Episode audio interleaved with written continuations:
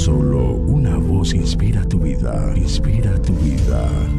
Una voz de los cielos, con el pastor Juan Carlos Mayorga. Bienvenidos. El siguiente día, grandes multitudes que venían a la fiesta, al oír que Jesús venía a Jerusalén, tomaron ramas de palmera y salieron a recibirle y clamaban, Osana, bendito el que viene en el nombre del Señor, el Rey de Israel. Y halló Jesús un asnillo y montó sobre él, como está escrito, no temas, hija de Sión, he aquí tu rey viene montado sobre un pollino de asna.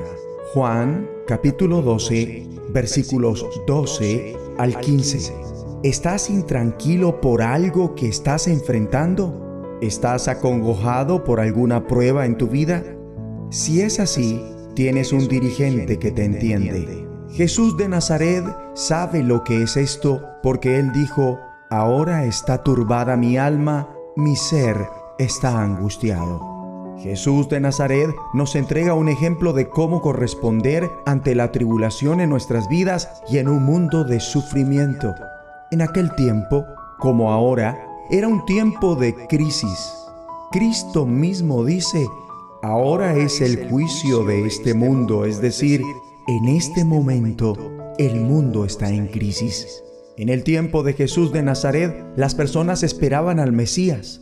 Buscaban un rey humano del linaje de David que los liberara de sus opresores. Cuando Cristo entra en Jerusalén, fue distinguido como ese rey, pues se le dijo, bendito el rey de Israel. La gente seguramente percibe a Jesús de Nazaret como un rey militar y deseaba con urgencia una liberación del imperio romano. En aquel tiempo, como hoy día, había distintas posturas hacia el gobierno.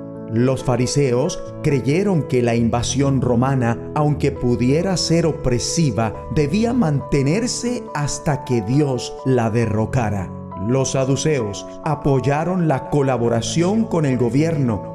Los celotes fueron los más famosos entre el pueblo y anhelaban una asonada violenta conducida por un rey mesiánico. Jesús de Nazaret es en realidad el rey pero no ingresó a Jerusalén triunfal ni poderosamente en un carruaje o en un semental. Él es un tipo distinto de dirigente, pues leemos en el Evangelio, mira que aquí viene tu rey montado sobre un burrito. Ingresó humildemente y con gentileza sentado en un burro. Él es el rey mesiánico, no un rey militar. La representación de esta profecía fue trazada para corregir las expectaciones erradas de la gente y manifestar a la ciudad de Jerusalén el camino de la paz. Él llegó como el rey victorioso y no lo hizo obrando violentamente contra los opresores, sino permitiendo que procedieran violentamente contra él declara también allí en este mismo capítulo, ha llegado la hora de que el Hijo del Hombre sea glorificado. Y a pesar de ello, está hablando de la cruz. Pero yo, cuando sea levantado de la tierra, atraeré a todos a mí. Con esto daba Jesús a entender de qué manera iba a morir. Aquí observamos un panorama de la batalla interna en el corazón de Cristo cuando se enfrenta a su juicio ineludible, sufrimiento y muerte. Ahora todo mi ser está angustiado y acaso voy a decir, Padre, sálvame de esta hora difícil? Si precisamente para afrontarla he venido, Padre, glorifica tu nombre. El triunfo de Jesús de Nazaret no llegó mediante la fuerza militar, sino por medio de su muerte autosacrificial que derrotó los poderes satánicos.